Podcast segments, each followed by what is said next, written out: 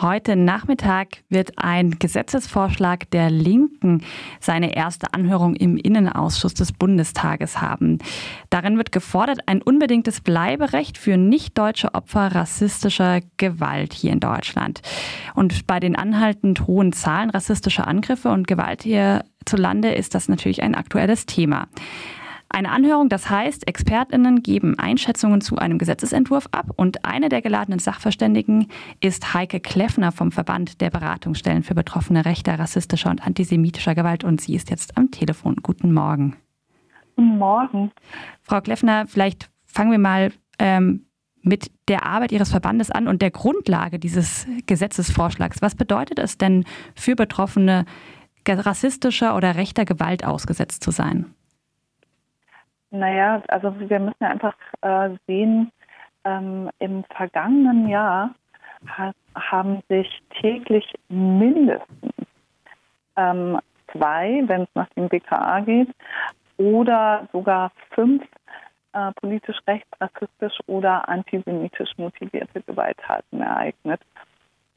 Und zu den Haupttatmotiven gehört schlichtweg Rassismus zwei Drittel aller äh, politisch rechts motivierten Gewalttaten sind rassistisch motiviert. Und zu den betroffenen Gruppen dieser rassistisch motivierten Gewalt und dieses rassistisch motivierten Terrors gehören neben Menschen mit ähm, deutscher Staatsbürgerschaft, also ähm, schwarze Deutsche, äh, Black People, People of Color, und Menschen mit einem dauerhaften Aufenthaltsrecht, einem unbefristeten Aufenthaltsrecht, eben auch sehr viele Menschen mit einem befristeten Aufenthaltsrecht oder Menschen im Asylverfahren, Geflüchtete oder Menschen, deren Asylantrag abgelehnt worden ist und die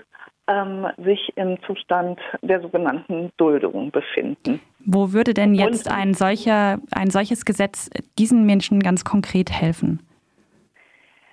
Ähm, der Gesetzentwurf sieht vor, dass im Aufenthaltsgesetz ein neuer Passus verankert wird, der Menschen ohne dauerhaften Aufenthalt nach einer rassistisch motivierten Gewalttat zunächst ein Aufenthalt über drei Jahre gesichert wird und dieser Aufenthalt kann dann unbefristet verlängert werden.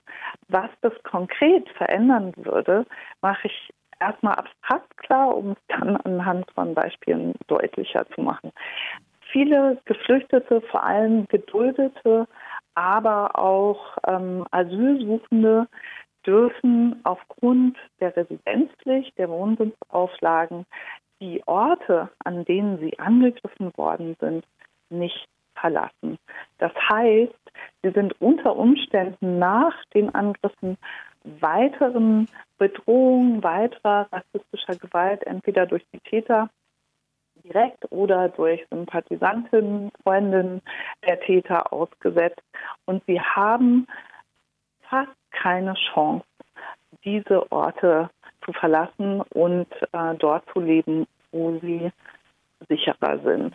Das ist das eine.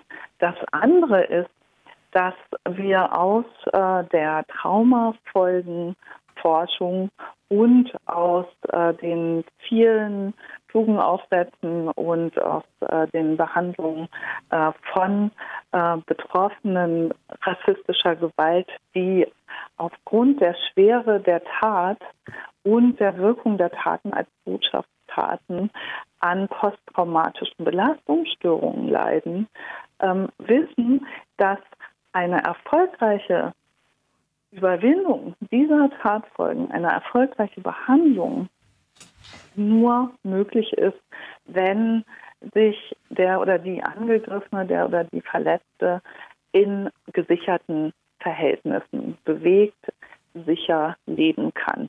Das ist mit einer drohenden Abschiebung, mit einem befristeten Aufenthalt, mit einem ähm, mit äh, der Tatsache, dass ähm, auch längerfristige Aufenthaltstitel immer an den Nachweis von Erwerbstätigkeit und der Sicherung der eigenen äh, Lebensgrundlagen gebunden sind, nicht möglich. Und hier soll eben der Gesetzentwurf Abhilfe schaffen und dafür sorgen, dass die Betroffenen in Sicherheit leben können und in Sicherheit die Tatfolgen überwinden können.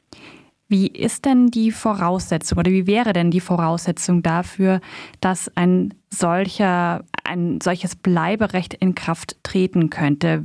Müsste das aus Ihrer Sicht, müsste aus Ihrer Sicht beispielsweise ein Gerichtsurteil vorliegen, das sagt, diese Person ist Opfer eines ähm, einer rassistisch oder rechtsextrem motivierten Gewalttat geworden? Oder welche mh, sozusagen Grundlage braucht der Gesetzgeber dafür aus Ihrer Sicht? Der Gesetzentwurf sieht ausdrücklich vor, dass die Wahrnehmung der Betroffenen zur Tatmotivation im Mittelpunkt des, ähm, der Entscheidung stehen soll und zum Maßstab für eine Gewährung dieses Bleiberechts gemacht werden soll. Wenn es äh, entsprechende Urteile oder Anklageschriften etc. gibt, umso besser.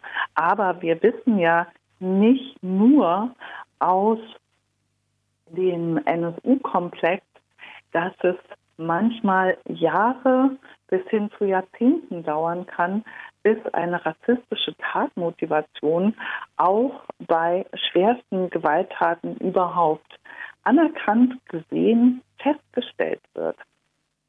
Und wir wissen auch, dass in der Rechtsprechung nach wie vor große Defizite äh, darin bestehen, dass die Reform bei ähm, der Anerkennung von rassistisch motiviert, äh, von rassistischen Motiven bei der Strafzumessung in den Urteilen ähm, umgesetzt wird. Das heißt, es gibt sehr viele Urteile nach rassistisch motivierten Gewalttaten, die tatsächlich ähm, mit keiner Silbe erwähnen, dass es sich um eine rassistisch motivierte Gewalttat gehandelt hat. Umso wichtiger ist es, dass der Gesetzentwurf genau sagt, die Perspektive der Betroffenen soll im Mittelpunkt stehen. Im Gesetzesentwurf heißt es auch, diese Regelung könnte eine also oder könnte als Entschädigung für den mangelnden Schutz vor rechter und rassistischer Gewalt gelesen werden oder verstanden werden. Davon sind ja nicht nur, das hatten wir am Anfang des Gesprächs bereits gesagt, nicht nur nicht deutsche Staatsangehörige betroffen. Wie müsste eventuell auch eine Entschädigung, wie müsste Hilfe für Betroffene rechter und rassistischer und antisemitischer Gewalt aussehen, wenn es sich um deutsche Staatsbürger handelt? Wo sehen Sie da noch Handlungsbedarf? Naja, also ähm, der Handlungsbedarf ist wirklich immens. Und äh, zum einen äh, gibt es eine große Lücke bei äh, der Unterstützung der materiellen Tatfolgen, insbesondere bei schwersten ähm, Sachbeschädigungen und Brandstiftungen. Also wenn beispielsweise ähm, äh, Läden oder Imbisse von äh, Menschen aus rassistischen Motiven angegriffen werden, ähm, dann ist es so, dass diese ähm, oft sind es eben äh, Ladeninhaber mit äh, Migrations- oder Fluchterfahrung kein Anrecht darauf haben, äh, die Billigkeitsentschädigung für Opfer von äh, sogenannten extremistischen Gewalttaten ähm, beim Bundesamt für Justiz äh, zu beantragen, weil dort bislang eben schwere Sachbeschädigungen, existenzvernichtende Brandstiftungen und Sachbeschädigungen ausgeschlossen sind. Ähm, hier haben wir äh, ja im Vorfeld ähm, der jüngsten Veröffentlichung der Zahlen rechter Gewalttaten sowohl durch den äh, Verband als auch durch das Bundesinnenministerium ähm, mit vielen Erstunterzeichnern von Berufsratsverbänden deutlich gemacht, dass es hier wirklich eine Lücke bei der Unterstützung der Betroffenen gibt. Denken wir nur an äh, die, den Betreiber des Kiezdöner in Halle, ähm, dessen Geschäftsgrundlage, dessen wirtschaftliche Existenz nach äh, dem antisemitischen und rassistischen Anschlag in Halle im Oktober letzten Jahres tatsächlich vernichtet worden ist, Ähm, oder denken wir an äh, die ähm, Besitzer der Shisha-Bar, des Cafés, ähm, auf die in Hanau das ähm, rassistische Attentat verübt wurde. Auch hier, die Betroffenen leiden langfristig darunter, dass sie keinen Ausgleich für den materiellen Existenzverlust, der auch mit den Attentaten einhergeht, erhalten. Und hier muss Abhilfe geschaffen werden. Egal, jetzt mal völlig unabhängig davon, welche Staatsbürgerschaft, Herkunft, Aufenthaltstitel die Betroffenen haben. Heike Kleffner vom Verband der Beratungsstellen für Betroffene rechter, rassistischer und antisemitischer Gewalt ist als Expertin heute im Innenausschuss geladen. Dort wird die, das erste Mal ähm, der Gesetzesentwurf für ein Bleiberecht für nicht-deutsche Opfer rassistischer Gewalt vorgestellt und diskutiert. Vielen Dank für das Gespräch. Ja, herzlichen Dank für das Interview und die Fragen.